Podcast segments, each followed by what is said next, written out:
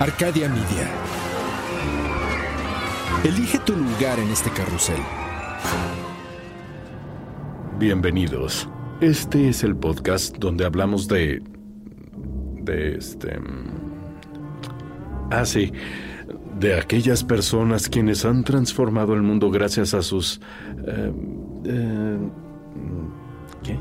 Ah, ah, sí. Ideas, a sus ideas. Son... ¿Cómo se llaman? Em, sí. Genios sin rostro a los que los reflectores negaron la fama para convertirlos en innovadores anónimos sepultados en la infamia. Ellos son... perdón, eh, ¿Cómo se llama? ¿Eh? ¡Los olvidados! Ellos son los olvidados.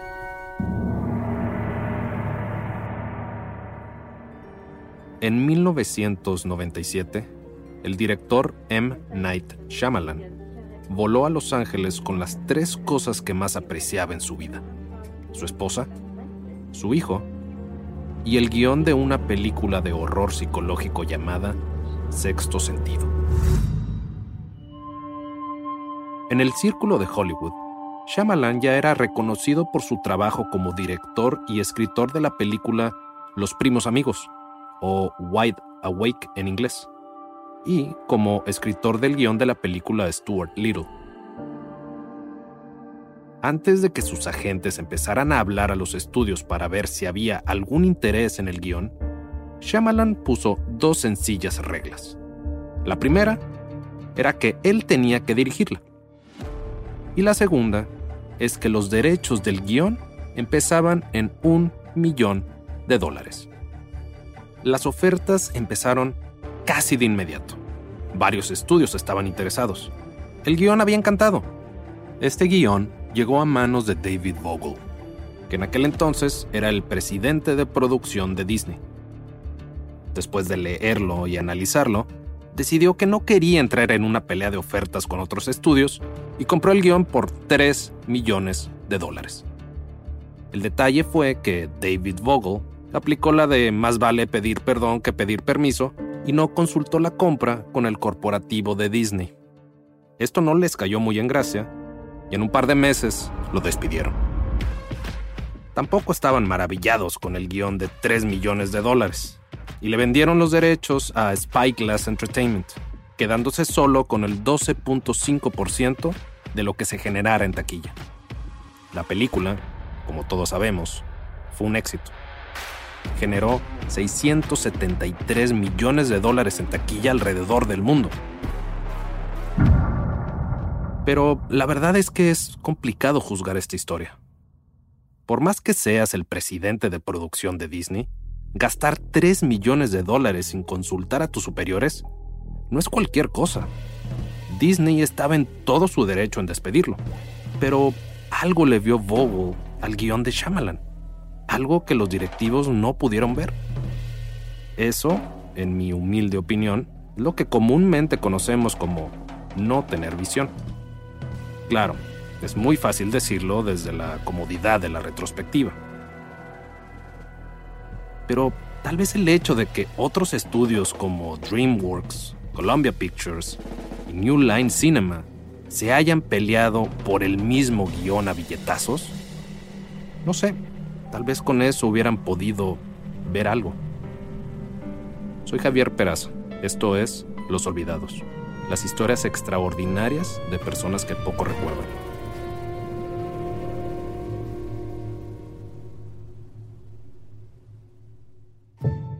La búsqueda de la trascendencia es una necesidad natural del ser humano. Todos queremos dejar un legado o unas huellas que los demás puedan seguir. La mayoría de nosotros, siendo realistas, solo podemos aspirar a que nuestros hijos, o si tenemos suerte, nuestros nietos, sigan nuestras huellas. O dime tú, ¿sabes quién fue tu bisabuelo? ¿O qué hizo? Yo no. Pocas personas corren con la suerte o el suficiente talento para ser recordados, o por lo menos inspirar a alguien. John Dee lo hizo 500 años después de su muerte, sirviendo de inspiración para la creación de uno de los espías más famosos de nuestra época, el agente 007.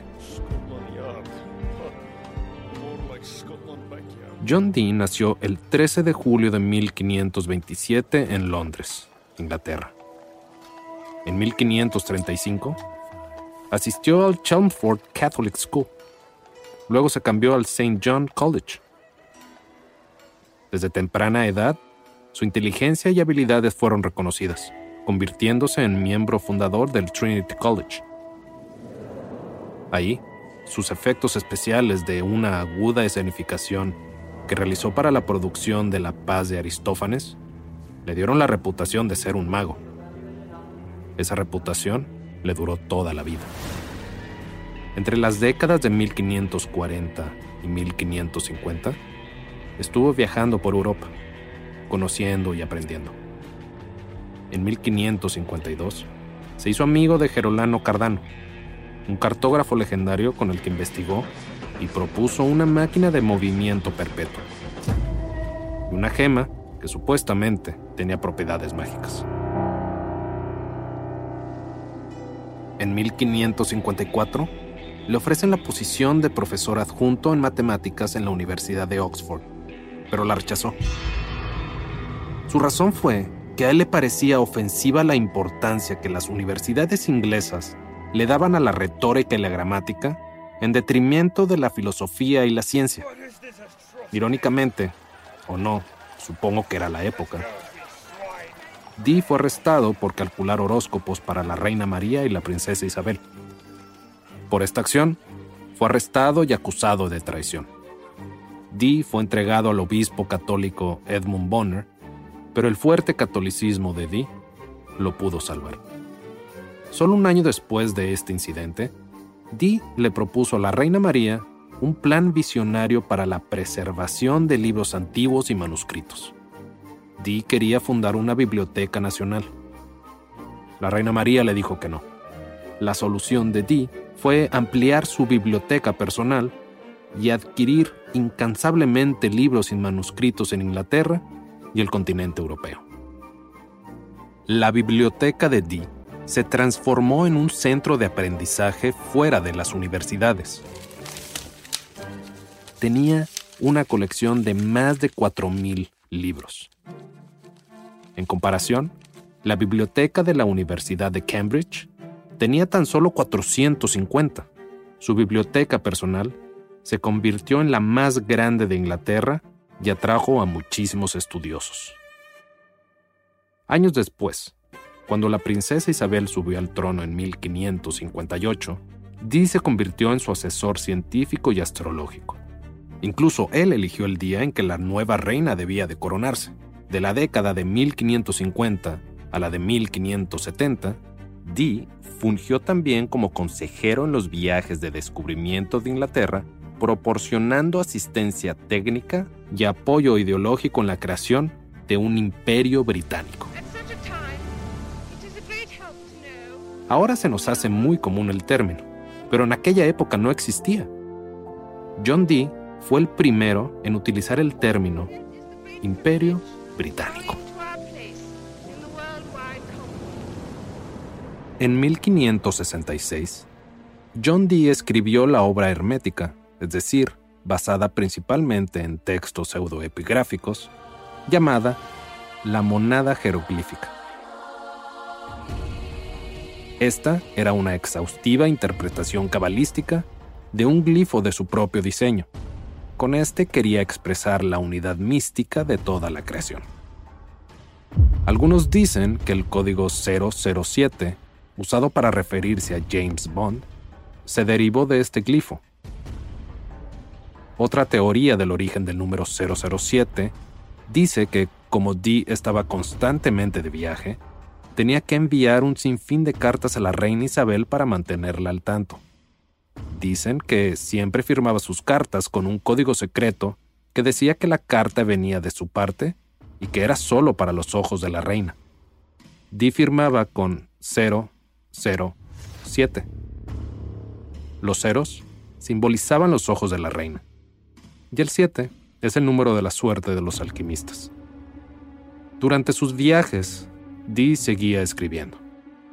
En 1570 publica un libro titulado Prefacio Matemático, donde argumentaba la importancia central de las matemáticas y la influencia de estas en las otras artes y ciencias. Esta resultó ser su obra más influyente y la más ampliamente reproducida. Luego, en 1576, escribió General and Rare Memorials Pertaining in the Perfect Art of Navigation, el primer volumen de una serie inconclusa planeada para defender el aumento de la expansión imperial mediante el fortalecimiento de su marina. En 1580, Dee escribió Title Royal, donde afirmaba que Madoc, un príncipe galés, navegó hasta América en el año 1170, 322 años antes de que Cristóbal Colón llegase a dicho continente en 1492, y que por esta razón, la reina Isabel tenía una reclamación prioritaria en ese continente. Pero pongámonos en contexto. España estaba en pleno apogeo económico y militar mientras Inglaterra quería expandir su imperio. Los españoles pensaban que si podían destruir a la marina inglesa, los mares serían suyos. En mayo de 1588, el rey Felipe II tomó la decisión de enviar 125 de sus mejores barcos para atacar a los ingleses en el Canal de la Mancha. Cuando los españoles se acercaron a la costa sur de Inglaterra, Dee sugirió esperar antes del ataque. Había predicho que habría una terrible tormenta y que era mejor esperar a los españoles.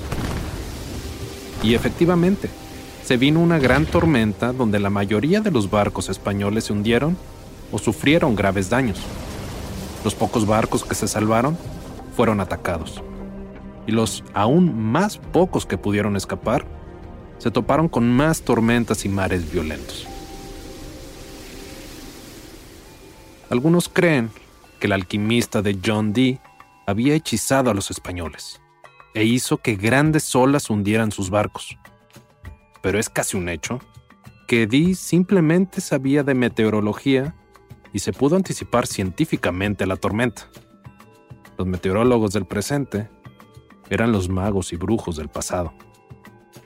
Se dice que este episodio de la vida de Dee inspiró a William Shakespeare para escribir La Tempestad y basar su personaje de Próspero en John Dee. Durante los siguientes años, hasta la muerte de la reina Isabel, Dee siguió siendo su consejero. Pero después de su muerte, las ideas de ocultismo y magia no fueron apreciadas por su sucesor, el rey Jacobo I.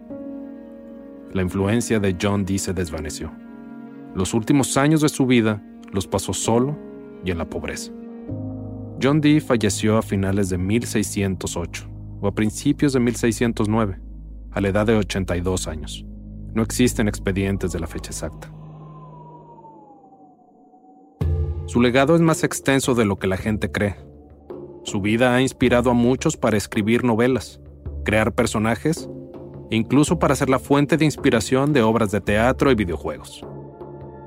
John Dee, el genio matemático que inspiró a muchos con su vida, no será olvidado.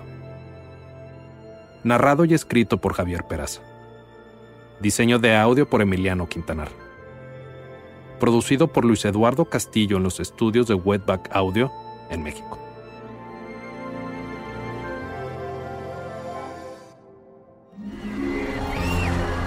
Arcadia Media.